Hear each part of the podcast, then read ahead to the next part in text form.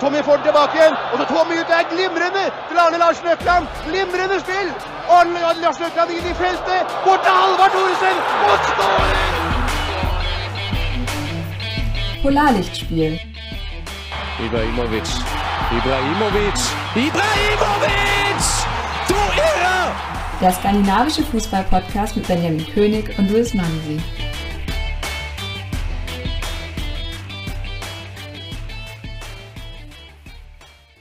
Herzlich willkommen zu einer weiteren Ausgabe von Polarlichtspiel. Mein Name ist Luis und mit mir wie immer dabei der Benjamin. Grüß dich. Servus, Luis. Ich habe eine Frage, bevor wir hier direkt reinstarten. Hattest du schon mal die Möglichkeit oder darum, ich sag jetzt mal, gebettelt, ein Trikot zu bekommen von einem Profifußballer? Tatsächlich gar nicht, nee. Auch nicht mal irgendwie unten am Rand gestanden? Nie gemacht.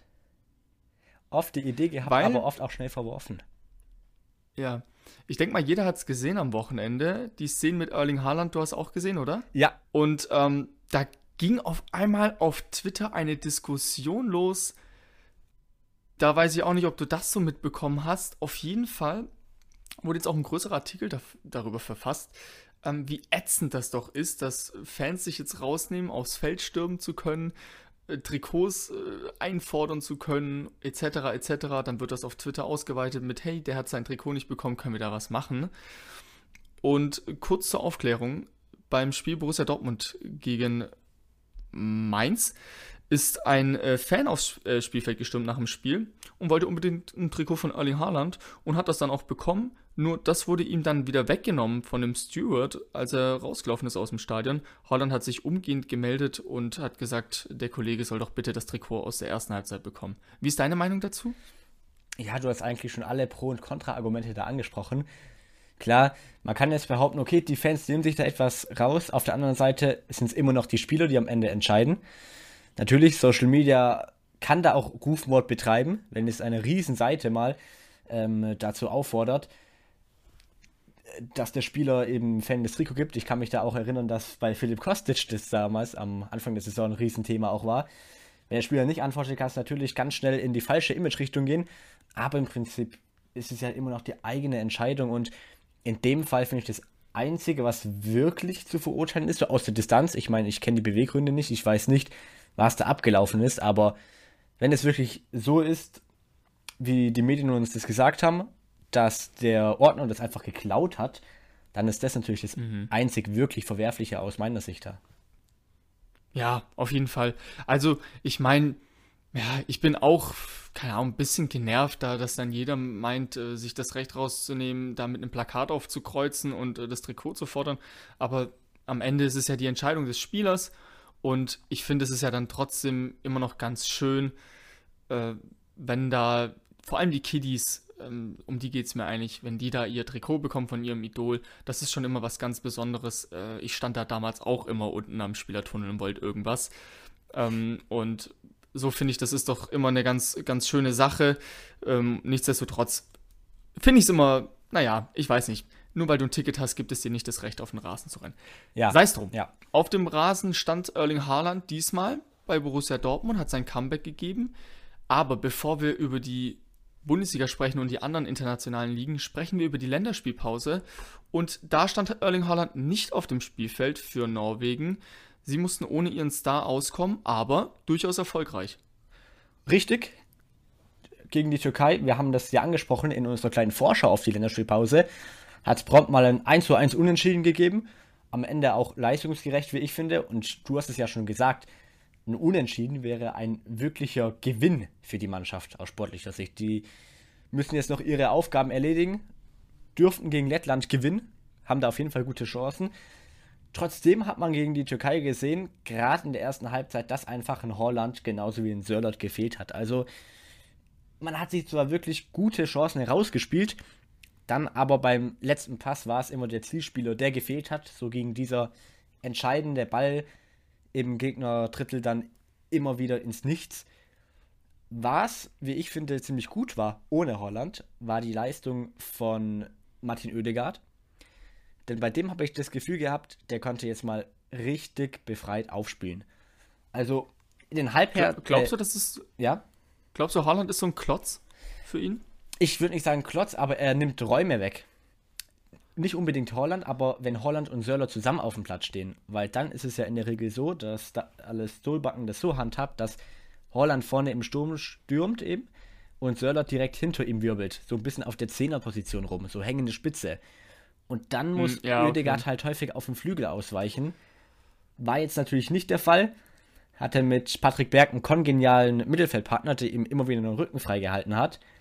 Und so hat dann Oedegaard eben immer wieder zwar die Zweikämpfe, das war so der Kritikpunkt, den ich an ihm habe, nicht so ganz mit vollem Herzen gefühlt, sage ich einfach mal. So kam es zumindest einem vor. War aber einfach unglaublich wichtig in allen Bereichen des Feldes. Einfach als zusätzliche Offensivkraft, als Anspielstation. Oder eben auch, was mir sehr, sehr imponiert hat, war, dass er quasi so sich immer als Regisseur halt fallen lassen, wenn mal die Türken sich wieder gut gestellt haben. Ja, Martin Oedegaard auf jeden Fall ein weiterer wichtiger Spieler für Norwegen.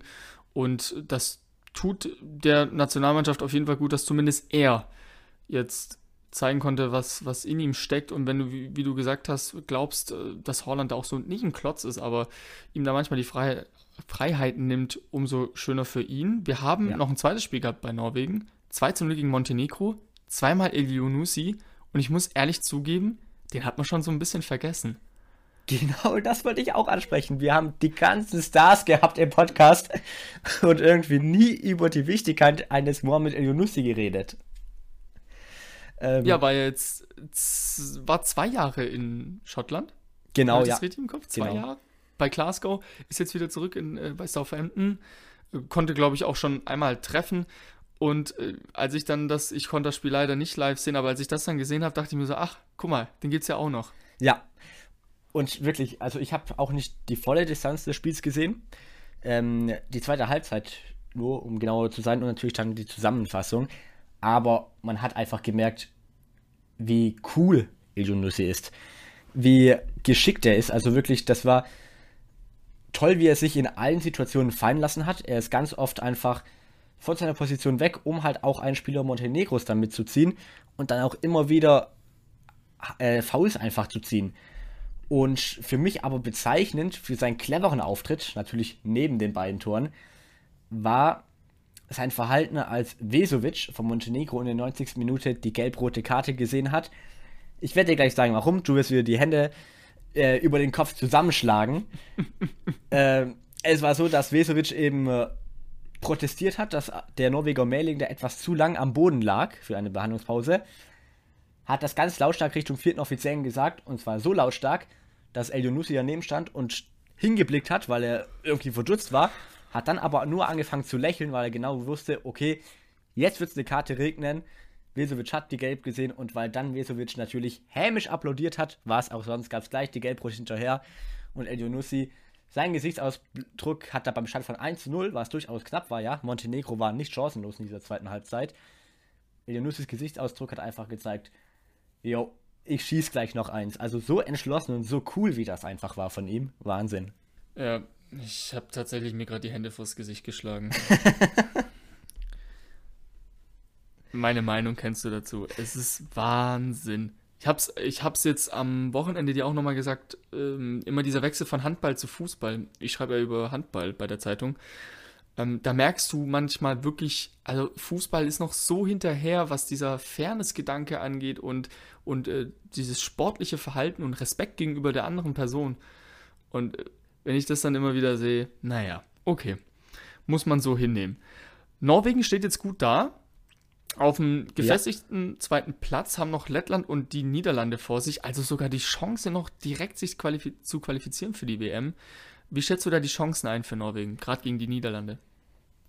Ich denke, dass es gegen die Niederlande extrem schwer wird. Klar, man hat das Hinspiel ja ziemlich gut absolviert, um es mal vorsichtig auszudrücken. Nee, aber ich denke mal, dass gegen die Niederlande eine Niederlage kommt, wenn einfach alle Personalien so bleiben. Ja, wir wissen jetzt nicht, wie das mit Verletzungen aussieht bei beiden Teams äh, am Ende des Monats, wenn es oder am Anfang des nächsten Monats, wenn es dann wieder in die Länderspielpause reingeht. Denke aber, dass die Niederlande da klar im Vorteil sein dürfte. Einfach weil sie unberechenbar sind. Das hat jetzt Memphis Depay in der Länderspielpause eindrucksvoll unter Beweis gestellt. Und Norwegen hat gezeigt, dass sie sich taktisch zwar an Gegner gewöhnen, äh, gewöhnen können. Gegen die Türkei hat das super funktioniert, haben da die Schwäche, nämlich das Flankenspiel der Türkei, super für sich ausgenutzt, haben alle Bälle per Diago auf den Flügel gehauen, wo dann wirklich immer Überzahl war. Ja, es ist ja so eine Art von Solle Sulbacken, sich auf den Gegner einzustellen und das eigene System an dem des Gegners einfach zu orientieren. Weil aber eben die Niederlande einen gewissen Memphis Depay und eine Genialität da in den eigenen Reihen hat, denke ich, dass die Niederlande gewinnen wird. Okay. Über eine Überraschung würden wir uns dennoch freuen. Und für eine weitere Überraschung könnte in dem Fall auch Schweden sorgen. Wir schauen auch hier erstmal auf die Tabelle. Tabellenplatz 1 nach äh, Ja. sieben Spielen. Nee, Quatsch, nach sechs Spielen. Vor den Spaniern mit zwei Punkten Abstand konnten beide Spiele gewinnen. Gegen den Kosovo mit 3 zu 0, gegen Griechenland mit 2 zu 0. Und wir wissen ja auch, das WM-Qualifikationsspiel gegen Spanien konnten sie auch mit 2 zu 1 gewinnen. Lediglich diese bittere Niederlage gegen Griechenland danach ähm, hat es verhindert, dass sie eigentlich so gut wie sicher durch sind. Sie spielen jetzt noch gegen Georgien und gegen Spanien. Und da bin ich wirklich, wirklich mal gespannt, äh, wie das am Ende ausgeht. Spanien in den Playoffs wegen Schweden, das wäre auch eine Story. Ja, das gibt dann auch ganz schnell die Rückblicke, zumindest bei mir an 2017 war es, oder? Als Schweden auf einmal die Italiener aus den Quali-Spielen rausgekegelt hat. Schön, dass du das jetzt nochmal erwähnt hast. Sensibles Nee, Thema hier. Nee, alles gut. Wir thematisieren es ja gerne. Die Schweden sind einfach Meister darin, den großen Nationen Beine zu, äh, ein Bein zu stellen. Ja, Ja. Und äh, da, das passiert auch immer wieder Deutschland, dass sie, Schweden, dass sie die Schweden gnadenlos unterschätzen. Und auch hier in der Gruppe ist das, scheint das so zu sein, dass äh, Spanien sich schwer tut. Auch bei der Europameisterschaft haben sie ja nur unentschieden gespielt. Ähm, da schätze ich die Chancen für die Schweden schon ziemlich gut ein. Und wir haben etwas erlebt. Es ist unglaublich. Es Ja, ist genau. passiert. Quaison und Isaac im Sturm. Kannst du dir das ja vorstellen? genau. Wahnsinn, gegen Griechenland. Aber auf der anderen Seite hat es ja nicht wirklich gut funktioniert, muss man ja auch dazu sagen. Gehört auch zur halben Ja. Wahrheit. Ähm, klar, Isaac ist zu seinem Treffer gekommen, hat das 2-0 sehenswert gegen Griechenland erzielt. Aber ja, gegen Griechenland hast du eben gesehen, dass es einen Spieler braucht, der einfach ein Abnehmer ist für die gut geschlagenen langen Bälle für Lindele, äh, von Lindelöf. Bloß hat weder Quaiser noch Isaac den festmachen können, wenn dieser Ball mal kam. Eigentlich schade. Sonst, dass Schweden nicht wirklich überzeugt hat gegen Griechenland. Also zur Halbzeit gab es 7 zu 1 Torschüsse für Griechenland. Und auch sonst war Schweden einfach uninspiriert. Also ich habe es mir gedacht, bei Abschlägen von Ulsen, die kamen immer auf die rechte Seite. Und da haben sich alle Schweden schon frühzeitig hin orientiert, sodass die Griechen einfach mitziehen konnten. Und da kam dann auch immer der Ball hin. Also kein Forsberg, der dann mal nach links gegangen ist und die ganzen Freiräume für sich nutzen konnte. Oder einfach mal das Feld auseinandergezogen hat, damit man einfach automatisch vielleicht ein paar Freiräume für die Spieler auf der rechten Seite da erschafft. Ja, und dementsprechend finde ich einfach, dass da die Schweden leider zu uninspiriert waren. Am Ende trotzdem 2-0 gegen Griechenland gewonnen. Natürlich war ausschlaggebend dafür ein Forsberg-Elfmeter. Ja, der Klassiker. Ja, Den haben wir auch später nochmal in der Bundesliga. richtig. Und, im Und, Spiel davor äh, auch noch. Ja, ist ein sicherer Elfmeterschütze. Da gab es, glaube ich, auch nie Zweifel. Ja, es ist wie immer irgendwie mit den Schweden, ne? Man, man, Ja. man weiß einfach nicht, wo man ist und äh, was, was noch kommt. Aber trotzdem würde ich sagen, die Chancen stehen nicht schlecht, dass sie sich direkt qualifizieren, weil ich meine, es reicht ja. Definitiv, ja. Ich denke auch, dass sie das. dass sie da gute Chancen haben, ja. Wir wissen, wie sie gegen Spanien spielen. Wir wissen, dass es viel Augenmerk auf die Verteidigung geben wird. Wir wissen, dass uns da keine fußballerische Feinkost erwarten wird. Aber es wird uns ein packendes Spiel erwarten. Vielleicht noch eine Mini-Anekdote für äh, oder zu Emil Forsberg. Hast du es mitbekommen mit dem Ballmädchen? Äh, ja, ähm, äh, sie, sie hat nach seinem Trikot gefragt, da sind wir wieder bei dem Thema. Ja. Und er hat gemeint, ja, kriegst du, wenn du ein bisschen auf Zeit spielst. Und das hat sie gemacht. Herrlich, herrlich. Ja, aber warum nicht? Ist doch legitim. ja, War ein gutes, war ein gutes Tauschangebot. definitiv. drei Punkte für ein Trikot. That's the way. Ja, mit drei Punkten konnten sich auch die Dänen belohnen. Um genau zu sein, waren es sechs aus zwei Spielen. Die Dänen sind damit souverän qualifiziert für die Weltmeisterschaft in Katar nächstes Jahr und stehen an der Tabellenspitze mit 24 Punkten und einem Torverhältnis von 27 zu 0 in acht Spielen. Wir haben es schon oft angesprochen, die unterschiedlichen Torschützen. Aber ich glaube, wir müssen jetzt hier auch einfach mal die Abwehr erwähnen. Ja, genau. Du hast ja gerade die Tordifferenz angesprochen. Kein einziges Gegentor. Und das auch im Topspiel gegen Österreich.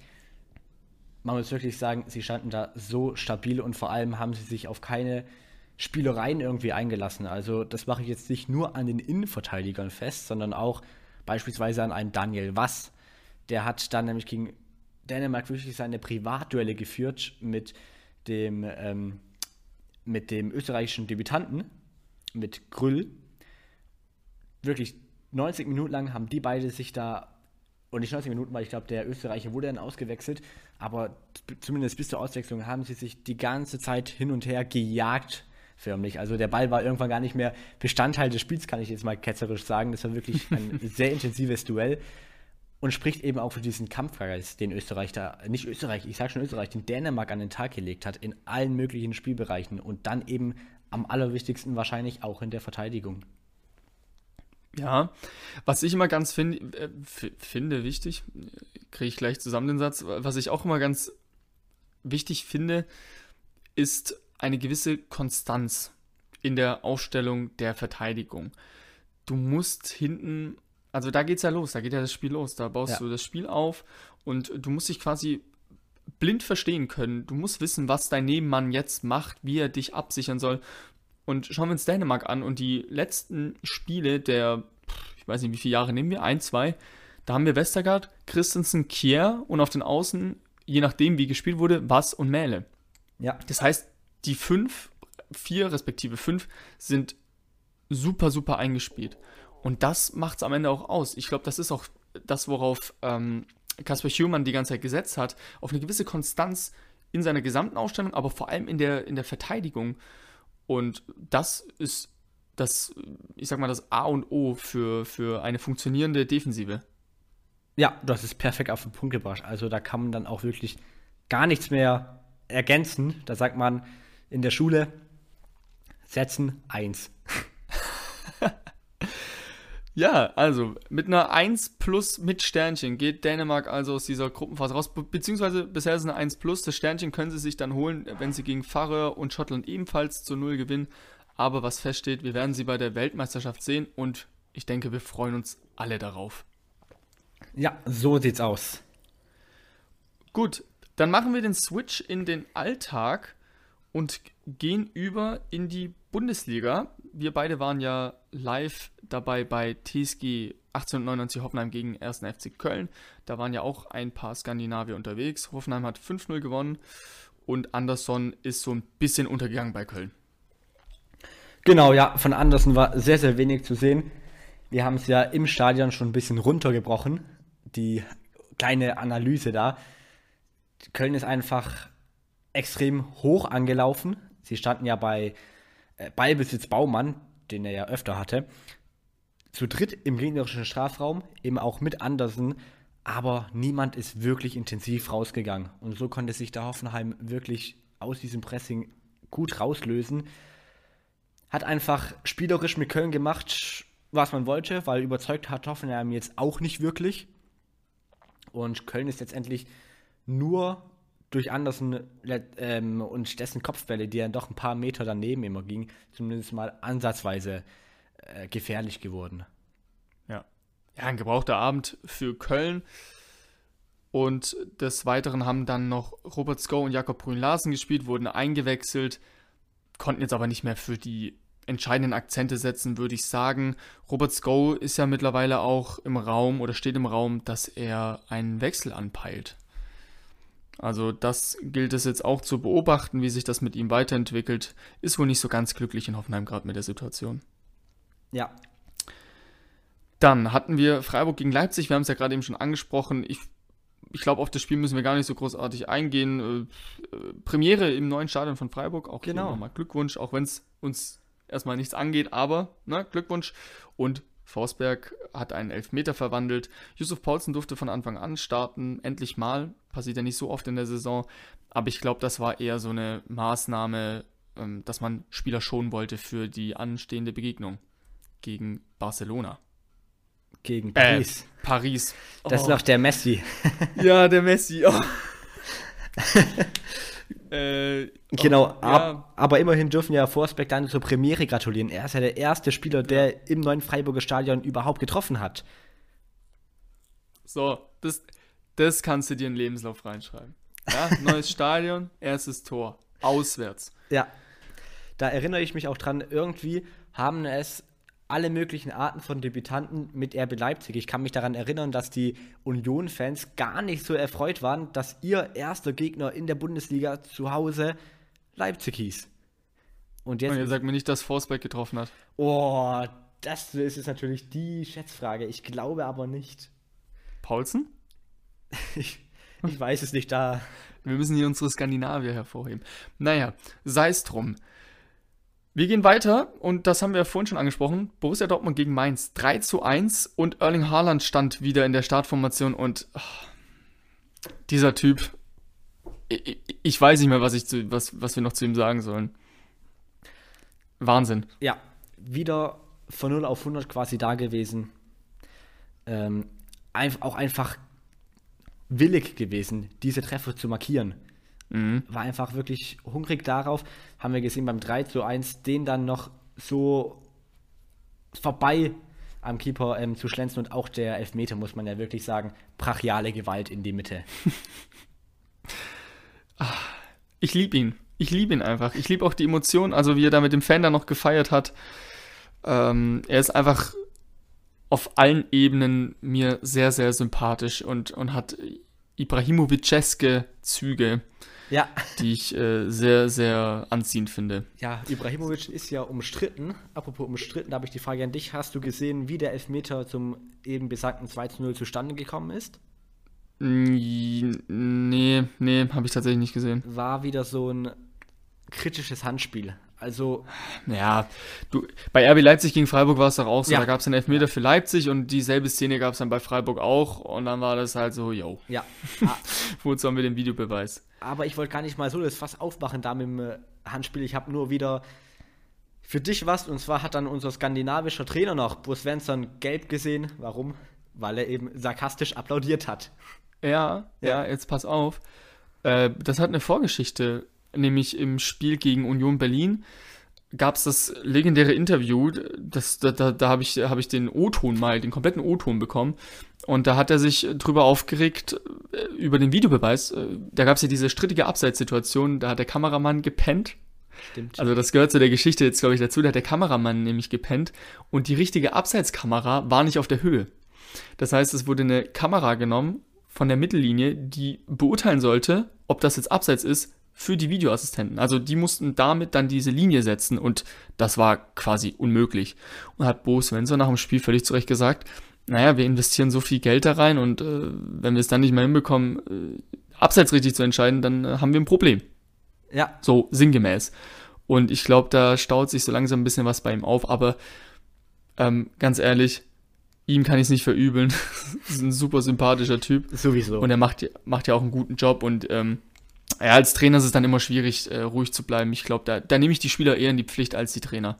ja, zudem ist er ja nicht geflogen mit Gelb-Rot dadurch. Ja, so, nämlich. Ähm, ja, aber jetzt so ein bisschen, wenn wir schon bei ihm sind, äh, es schwindet so ein bisschen seine Bilanz, aber ich finde, Mainz steht trotzdem solide da mit ihm. Ähm, er hat da ein gutes Grund, äh, aufgebaut und hat ja äh, extreme Probleme in der Innenverteidigung. So nach und nach kommen die Spieler wieder zurück. Genau, jetzt Nia KT auch wieder Comeback gegeben. Genau, genau. Ähm, und äh, ja, Wittmer wurde da so ein bisschen reingeschmissen, ist ja kein Innenverteidiger eigentlich. Aber ich glaube, das legt sich auch so langsam und dann kann Mainz erneut eine solide Saison mit ihm an der Seitenlinie spielen, denke ich mal. Ja, würde mich auch freuen, wenn wir ihn dann noch lange sehen. Gut, dann hatten wir das am selben Tag noch das Topspiel Gladbach gegen Stuttgart und da hatten wir einen Debütanten. Richtig. Mit Niklas Natay für den VfB. Ja, Startelf-Debüt, der hat ja schon davor gespielt. Genau, genau, Startelfdebüt, das muss man dazu sagen. Aber richtiges Debüt auch durch äh, Wahid Fakir, der nächste Däne.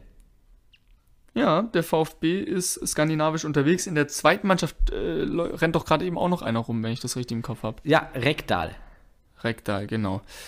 Ja, bin ich mal gespannt. Also Fagir äh, erhoffe ich mir natürlich schon ziemlich viel. Nikolas Natai hat ja ein bisschen Erfahrung sammeln können in der äh, dritten Liga und auch in der zweiten Mannschaft schon. Ich glaube, da ist jetzt einfach Geduld gefragt. Es sind beides sehr talentierte Spieler.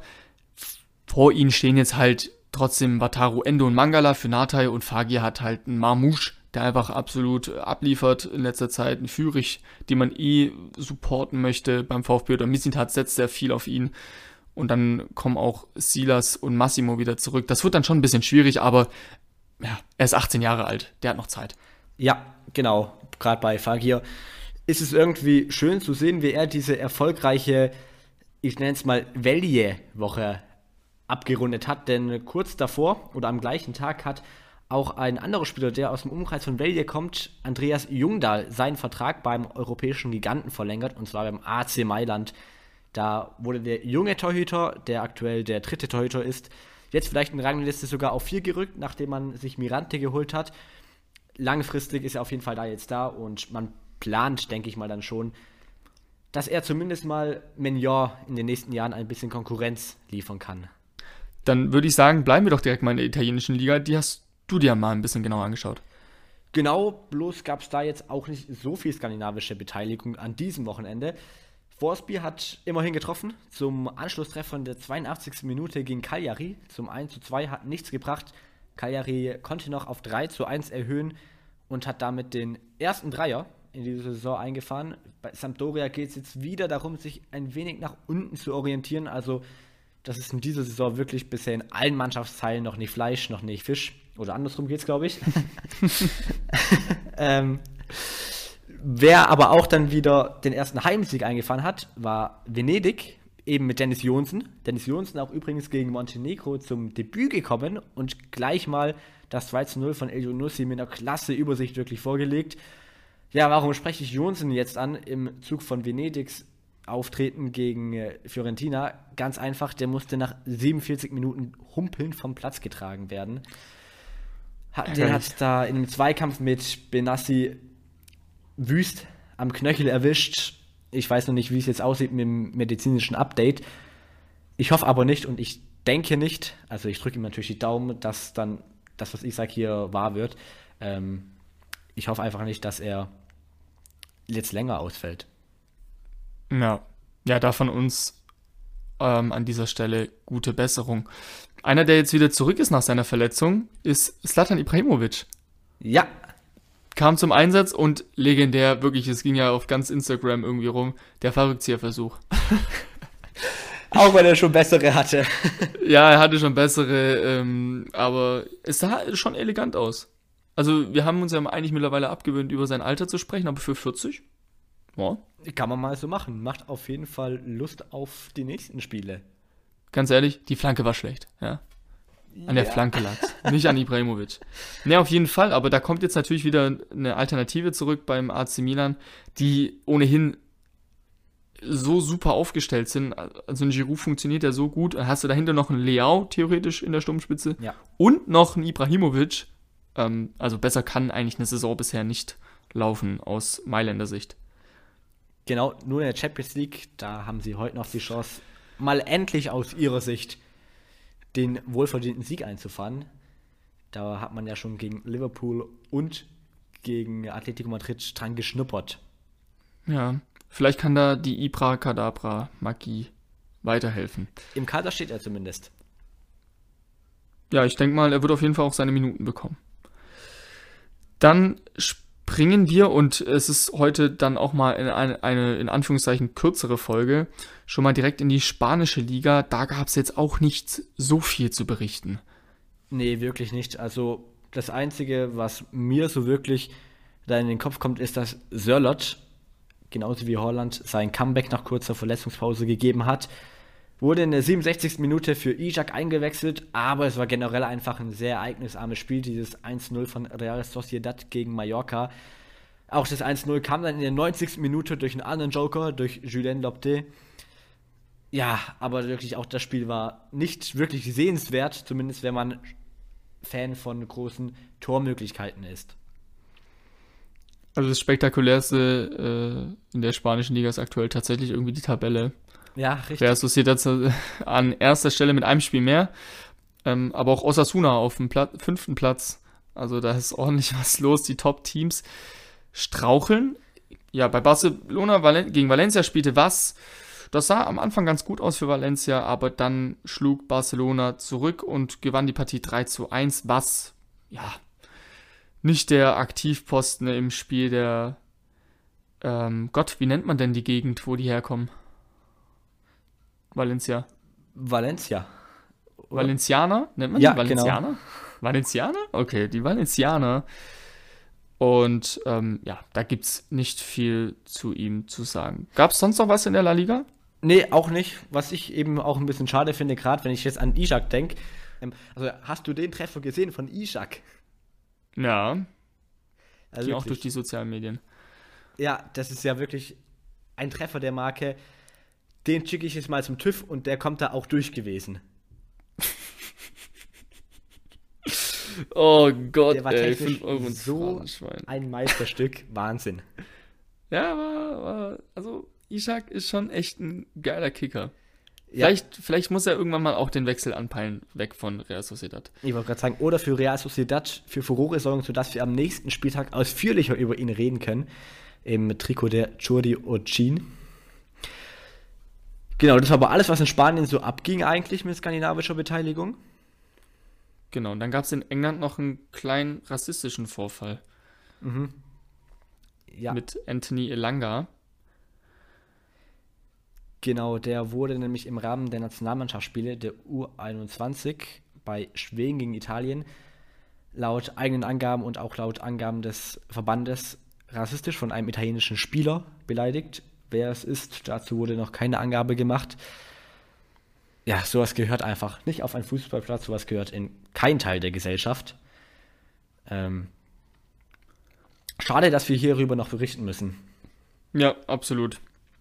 Wir haben dazu ja schon häufiger mal Stellung bezogen. Sowas hat einfach nichts im Fußball zu suchen und trotzdem bin ich immer der Meinung, der Fußball ist ein Abbild der Gesellschaft und dass das jetzt immer häufiger vorkommt, ist auch ein Zeichen, dass da vielleicht aktuell einfach auch außerhalb des Fußballplatzes einiges sich in die falsche Richtung entwickelt. Das müssen wir jetzt nicht weiter äh, vertiefen, nee. aber immer wieder traurig, sowas zu lesen. Ja, kurz, ganz kurz noch zu dem Spiel ein immerhin für dich, sage ich mal, für dich persönlich glücklicher Anblick vielleicht auf das Sportliche.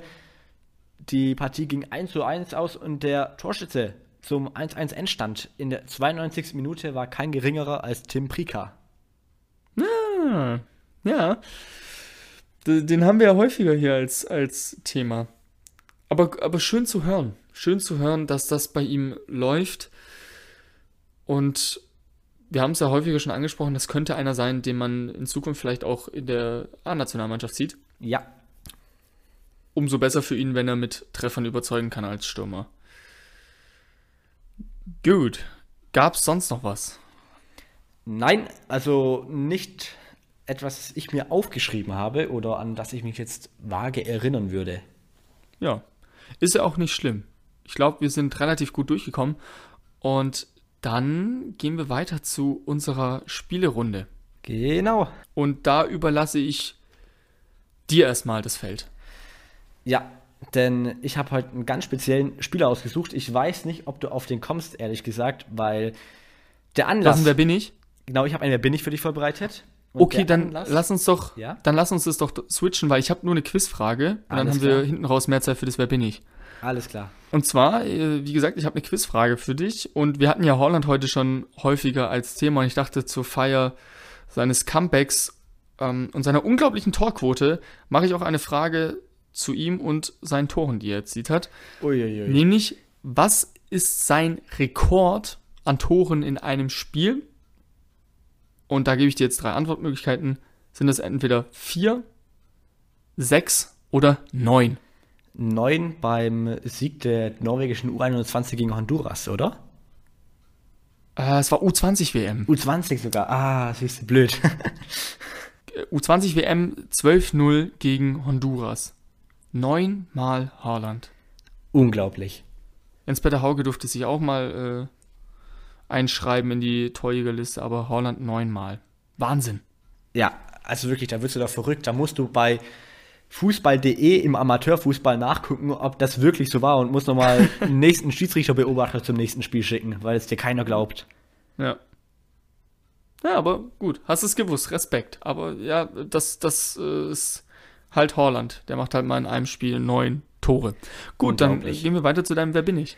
Genau, ich habe ein Wer bin ich vorbereitet und zwar gibt es dafür eigentlich keinen besseren Anlass. Ich weiß ehrlich gesagt nicht, ob du auf den Spieler kommst. Da muss ich das ganz früh gestehen, denn es handelt sich um einen Spieler, der in den 50er Jahren seine Glanzzeit hatte und heute seinen, also auf den Tag genau, am 19. Oktober 1921 wurde er geboren. Dementsprechend feiert er heute sozusagen seinen 100. Geburtstag, beziehungsweise hätte ihn gefeiert. Er ist 1995 gestorben. Es ist eine schwedische Stürmerlegende und der hat vor allem beim AC Mailand für Furore gesorgt. Wird von vielen als einer der besten Stürmer der Geschichte betrachtet. Äh, das liegt einfach daran, dass er ähm, der drittbeste Torschütze in der Geschichte der Serie A ist und der beste in der Geschichte Milans. Und weil wir es ja gerade eben schon mit Zahlen hatten ne, bei Toren, 225 Treffer in 291 Spielen sind ihm in der Serie A gelungen. Alter. Also das ist mal eine Quote. Wurde dementsprechend zwischen 1949 und 55 auch fünfmal Torschützenkönig. Hatte den Spitznamen El Bisonte, also das Bison, aufgrund seiner kräftigen Art. Uff. Und Mir, mir, mir schwirrt ein Name rum. ja, Ich habe nämlich tatsächlich, das finde ich jetzt witzig, weil ich hätte, als du mir das gerade eben gesagt hast, hätte ich das nicht geglaubt, dass ich das wissen könnte, aber AC Mailand war ein guter Tipp. Äh, Mehr, aber mir, ich, ich weiß es nicht. Es ist. Oh Gott, oh Gott.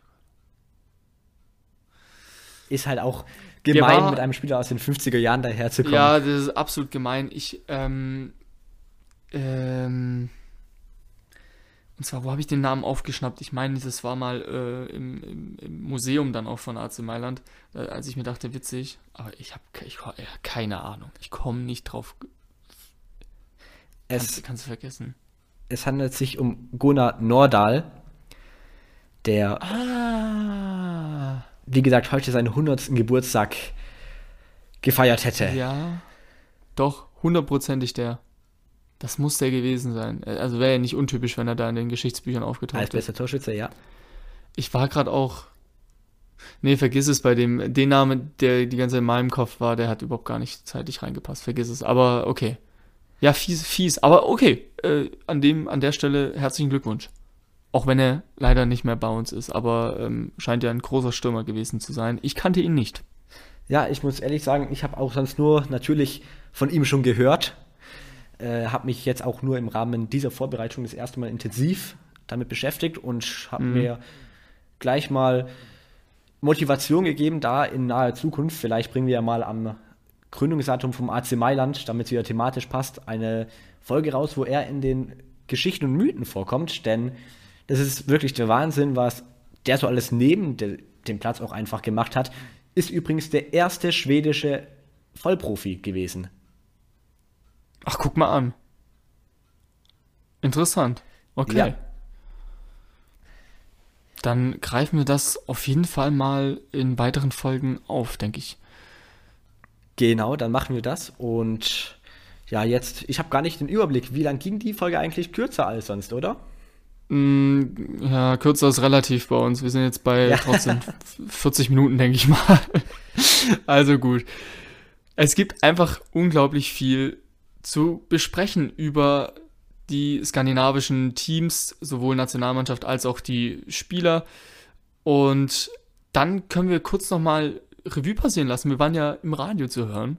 Vor gut einer Woche, also vor zehn Tagen ist es jetzt schon her, an einem Samstag.